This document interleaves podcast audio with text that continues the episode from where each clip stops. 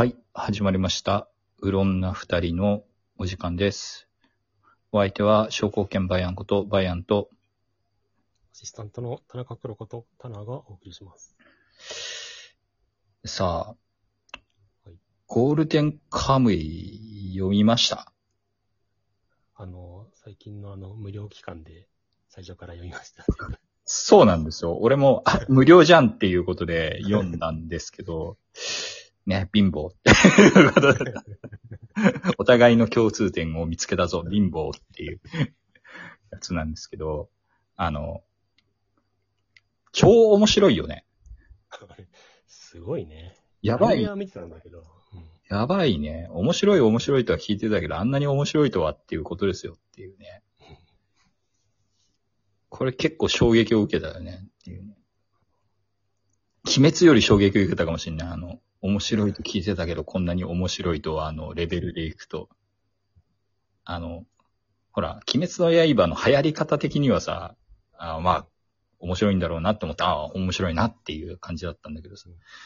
ゴールデンカムイのさ、人気具合度とさ、あの、この読んだ時のさ、こう、期待度を超えてくる面白さのさ、この格差がさ、鬼滅の刃とかよりでかくてさ、俺の中で。ぶっ飛んでるからね。飛んでるね。え、こんなに面白くていいんですか？みたいな感じだって。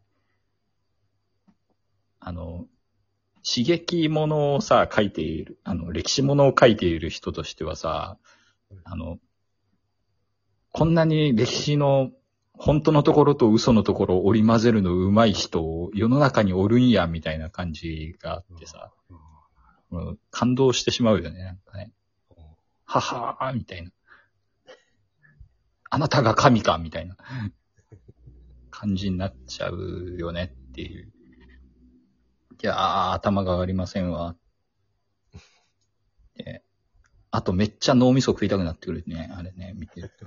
ひんなひんなって言いな言いたくなるよね。必ず脳みそに塩かけて食ってるからね。そう脳みそなら何でも好きだぞ。塩かけるとうまいし、つってた。また脳みそ食べるの？チタタフって言ったぞ、みたいな。尾形がチタタフって言ったぞ、みたいな。めっちゃあのあたり好きだったんだけど。あのほのぼのを入れた後には尾形さんあれかよっていうさ、あの展開もすごいよね、なんかね。まあ、緻密に構成してるところと勢いで書いてるところと両方あってさ、俺の中では多分尾形さんあんなにメインキャラになる予定最初なかったのではっていう疑惑があるんだけど、まあ、それはそれとしてかなりお、かなりっていうかすごい面白いよね。ゴールデンカムイね。なんか。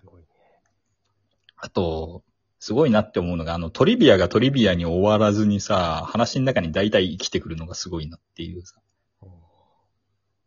なんかさ、こう、ああ、そういうこともあるのねってからのさ、なんかさ、こう、なんつうの？鳥かぶととあれが似てますとかさ、鳥かぶとと二輪草が似てますみたいな話がさ、あはのい、展開にめちゃ関わってきたりするじゃん、あの、トリビアで終わらなくて。ああいうのすごい上手いなって思ってさ。あれだ、あの、あの子供を脅かす棒でさ、はい。出たじゃん、一回。ああ、あれで、あの、偽物の愛の見破るっていう。そう、伏線みたいな、伏線っていうか、ね、すごいよね。生きてくるからね。すごいよね。あの、偽物のアイヌの回、杉本が怖くていいよね。っていうね。こっちの方が怖いみたいな。やばいやつに見えるみたいなさ。こう。いやー、いいっすよね。あんまり捨てキャラがいないしなっていうさ。うん。すぐ死んじゃう人はともかくとしてさ、まあ、うん。と意外性も結構、あの、なんか、どうでもいい意外性もあって、それも割と好きなんだけどさ、なんか、あの、連続殺人鬼モチーフなやつがいっぱい出てくるからさ、なんか、大体、大体入れ墨のやつの役として出てくるのかなと思ったらさ、結構な大物のやつがさ、全然関係ない白星士のモデルとして出てきたりする。なんかちょっと面白かったりした。エドゲイン、悪者の役じゃないんだとか思って、ちょっと思ったりしししたりとかいう、そういう小ネタも好きなんですけど、あの、やっぱり大筋のダイナミックさと、こう、史実をさ、織り交ぜてさ、こう、面白いフィクションを作っていくっていう話とかさ、俺なんか昔ニブフとかなんかあの辺調べたことあってさ、あんなんよく物語にしようと、物語に絡ませようと思えるなと思って。ニブフニブフとか、あの辺のなんか、カラフトの方に住んでるアイヌじゃないさ、異異民族の人たちいるじゃん、なんか。鮭の皮とか着たりとかするやつ。ああいうのとかってさ、興味持ってさ、ちょっと調べたりはしたけどさ、その、あの、壮大に物語に取り入れますみたいなのってなかなか思いつかないからさ、すげえなーって思って、めっちゃ面白いよねっていう。タナさん好きなキャラ誰ですか？好きなキャラ？うーん、あの、死んじゃったあの、漁師の人。あー、はいはいはいはいはい。オオカ狼と戦う人。そうそうそう。あの人かっこいいよね。勃起する人。そう。すごいよなあの辺の流れがあるからこそ、あのね、谷垣さんかっこよく見えるんでねっていう。またぎの人。うん。そう。あのおっさんがいなかったら谷垣さんそんなにかっこよくないんで、あのおっさんのね、衣装を継いでるっていうところがかっこいい感じがあっていいんだよなっていう。なかなかね、いっすなんか、純粋に悪い奴いないのに、さ、純粋に悪い奴がいないと逆に盛り下がってしまう時ってさ、逆にあるんだけどさ、純粋に悪い奴いないのに全然盛り上がるのすごいなと思って、なんか、どの勢力にもさ、なんかこう、あれがないじゃん。こう、感情移入を、ちゃんとさせた上でさ、ちゃんと敵対するじゃん。あっちにもさ、感情移入できる余地がすごいあるじゃん。なんか、あの、第七師団の人とかさ。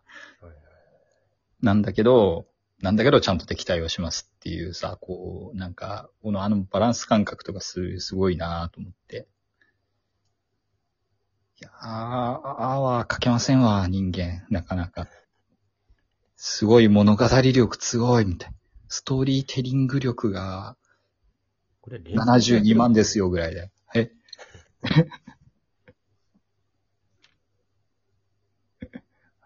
やばいなぁと思って。物語力が、高いみたいな。スカウターが壊れたみたいな感じになってしまう。いやーあれってアニメやってんだっけ？アニメは、なんか2期か3期ぐらいまでやったんじゃないかな。結構やったよ。あー、でももうあれか、長すぎて無理か、全部やるのは。なっげえもんな。なあ面白かったけど。でもまあ、これだけ人気出れば、ラストまでやんの？か出ると思うけどね、最後まで。ああ、アイヌの料理食いたくなるけどなっていう。こ うでもなんかちょっとな、生っぽいの多いから危険かもしれない。舌タップしても、ちょっと、舌タップしただけじゃダメなんじゃないのかなっていう気がするんだよね。ちょっと湯とか通した方がいいんじゃないかな、みたいな。途中からね、資産無でも食えるように焼いてくれたりするからいいんだけどさ、っていう、こう。いやー。あとなんか、個人的に思い出したんだけど、こう、学校の先生がすごい左寄りでさ、小学校の先生が。あ、全然、金カムからちょっと離れるけどさ。なんか、こう、少数民族に目を向けなきゃいけないみたいな理由でさ、なんか、こう、やらされる演劇とかが全部アイヌのだったのを今思い出した。えいっぱいなんかアイヌの役やらされたよ、俺。なんかね、太陽がめっちゃ多くてね、アイヌの狩人がね、太陽何匹か撃ち落とすっていうので、ね、狩人の役やらされたのを思い出した。あれもなんか、アイヌの島にあるんだろうな、そういうのが。うち落としすぎて今度は寒くなっちゃって、みたいな。間抜けか、みたいな感じする。あと、超巨大なアメマスと戦う話とかなんかあったけど。今だったら思想性抜きにして面白いなって感じることができるんだけど、なんかね、当時はね、なんかやらされてる感あったからあんまり楽しめなかったけど、今、ゴールデンカムイのおかげでアイヌ好きになったから、ちょっと読み直したりできるかもなっていう感じはするね。いうことで、えー今回は金カムの話をさせていただきました。お相手はバイアンとタナでした。ありがとうございました。